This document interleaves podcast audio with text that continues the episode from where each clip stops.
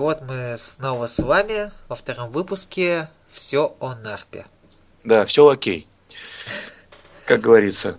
И сегодня мы поговорим о еще одной стороне Нарпа, о той стороне, которая в данный момент еще может быть не разработанной, она не имеет такого раздела на сайте, но это один из планов, которые витают в воздухе.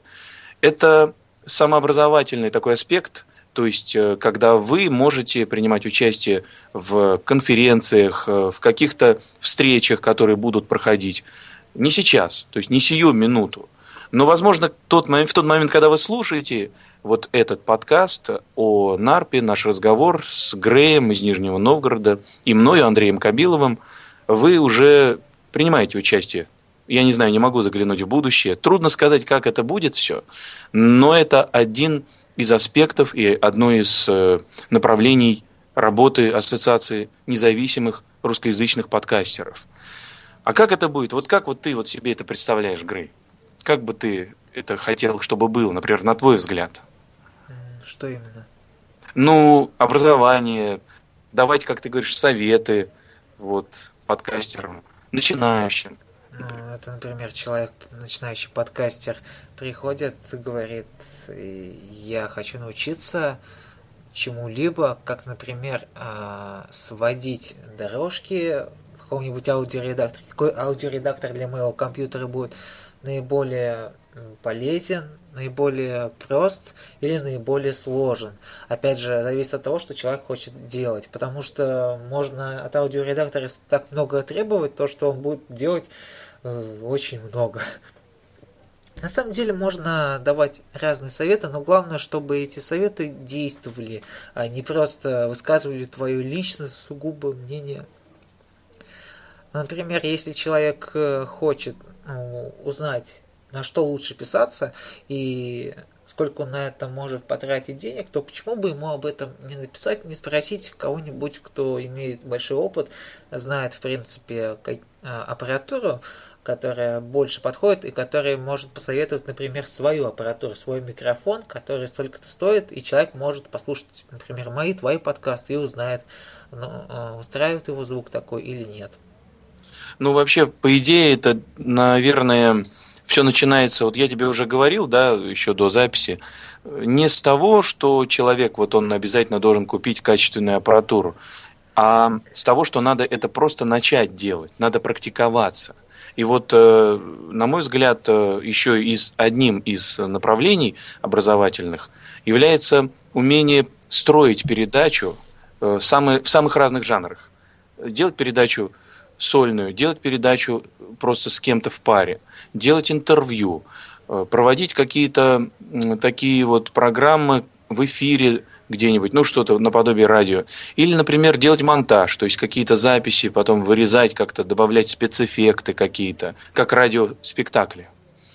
Вот. Попробуйте э, поэтические, литературные какие-то аудиокниги начитывать. То есть сначала нужно понять, вам это вообще надо, да? То есть вы тот человек, это ваше, оно ваше, это очень важно. До покупки аппаратуры, до траты денег – вы должны очень четко себе понимать, что без этого вы жить не можете. Потому что может такое быть, что вы купите себе аппаратуру, вы будете знать, какое оборудование, какая программа нужна.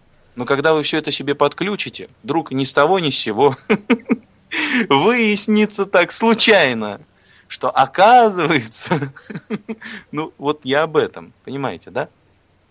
Я понимаю, но я все-таки имел в виду, чтобы может быть, не профессионалы, может быть, какие-нибудь такие завсегдатаи э, НАРПа посоветовали бы какому-нибудь новичку, а, с чего можно начать. Вот именно с чего можно начать. Ну, потому что а, человек, который не слышал слово подкастинг до сегодняшнего дня, то он вряд ли сможет прийти в магазин и сказать, вот мне нужен такой-то микрофон, такой-то диктофон или, не знаю, такой телефон, чтобы на него записывать свои подкасты. Все равно нужно вот что-то человеку сказать, если человек совершенно ничего не знает и нуждается в твоей помощи. Ну это да, это да. Но в то же самое время, вот я говорю, очень часто я это видел у многих подкастеров, ограничиваются люди разговором о комплектующих железных детальках, о том, какие программы нужны, А мне кажется, что помимо этого еще нужно говорить о содержательном аспекте, о том, что, собственно говоря, еще надо тему определить. Надо еще узнать, э, сможете ли вы, вот природно, у некоторых людей не развит голосовой аппарат. И подобные нагрузки, даже раз в неделю передачи, которые, допустим, длятся не 10 и 5 минут. Раз в неделю передачи не будут по 5 минут длиться. Это слишком мало для еженедельных передач. Нагрузка на связки для многих людей – это очень и очень тяжелая нагрузка. Вот ты как считаешь? Да, я считаю, что а, многие подкастеры, которые сейчас занимаются подкастингом, занимаются чем-то не своим, у них это не очень получается.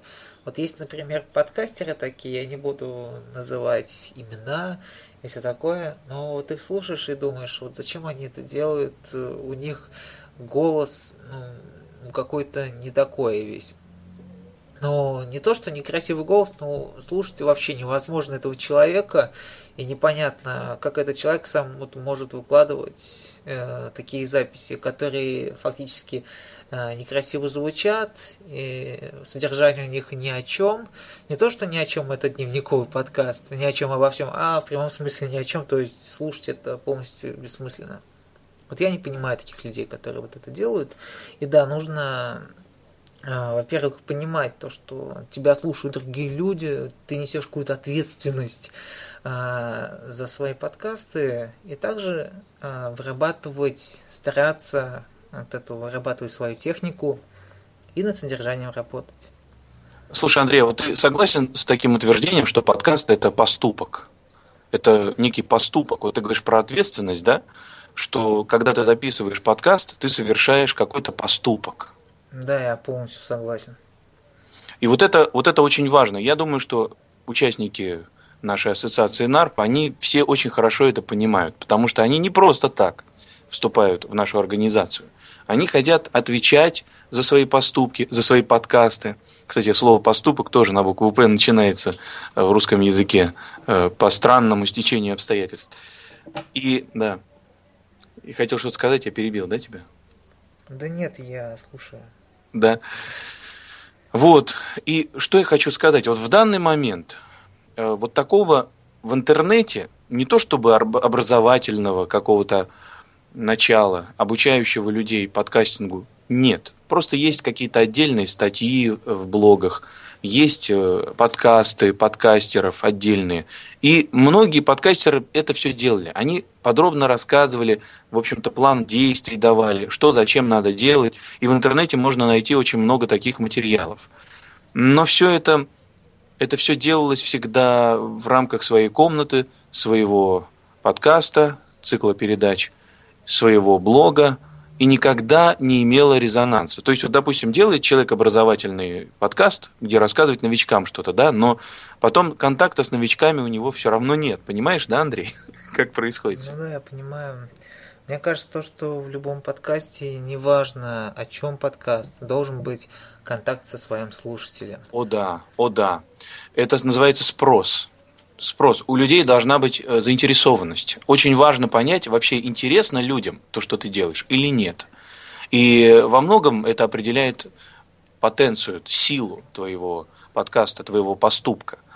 Вот. И, конечно, вот в этом суть советов всех и суть обучения вот этого направления ассоциации НАРП, чтобы поддержать человека, чтобы вот рассказать ему о таких вещах, что вот надо учитывать, например, мнение слушателей. Да? Это очень интересно. То есть прежде того, чтобы, от, прежде перед чем, перед тем, ты откроешь подкаст ленту, ты должен узнать, а ты вообще нужен кому-нибудь, да, со своими передачами? И для кого ты их будешь делать, да, или кому ты себя будешь навязывать? Да, главная цель поставить сначала, зачем да, ну, да. Вообще, зачем это делать? Да. Где твоя аудитория? Вот, например, есть геймеры, и они сразу, выходя на подкасты, то есть делая подкасты, они уже являются, например, участниками какого-то геймерского сообщества. И потом они начинают в Твиттере или где-то там в сообществе у себя рекомендовать этот подкаст. И к ним сразу там 50 человек, например, приходят слушать. Или, например, 10 человек. Но приходят люди. И они понимают, вот я для своих друзей, для своих геймеров делаю это. То же самое применимо к абсолютно любой теме. Вот об этом, обо всем, это только одна тема, один срез. Мы будем говорить чуть позже, через несколько месяцев, вот сразу после того, как пройдет конкурс. Конкурс это в данный момент, наверное, самая главная тема. Ну да. Ну, Кто мы прерываемся знает, рекламу. Конкурс, да, ну мы... Кто-то не знает, что такое наш этот таинственный конкурс, это Золотой подкаст, премия Золотой подкаст. Да, да, да. Да, золотой подкаст – это премия, в которой вы можете принимать участие, и если вы чувствуете в себе человека, который обязательно проиграет в этом конкурсе, то обязательно подавайте заявку на участие, на участие в конкурсе ну, «Золотой ну, У нас немного юмористический выпуск получился, а, но если вы все-таки нуждаетесь э, в совете и сами ну, не разбираетесь и никогда не разбирались а, программах, в аппаратуре, может быть в каких-то темах, то напишите об этом на НАРПе. Если это будет технический вопрос, то я постараюсь ответить, или Влад Сергеем, или даже, может быть, Андрей ответит на это. А если это программа будет, то мы тоже постараемся на это ответить. Да, обязательно. Чем можем, то поможем. Все, что знаем, да. скажем, да. Ну а теперь мы прерываемся на рекламную паузу. Да.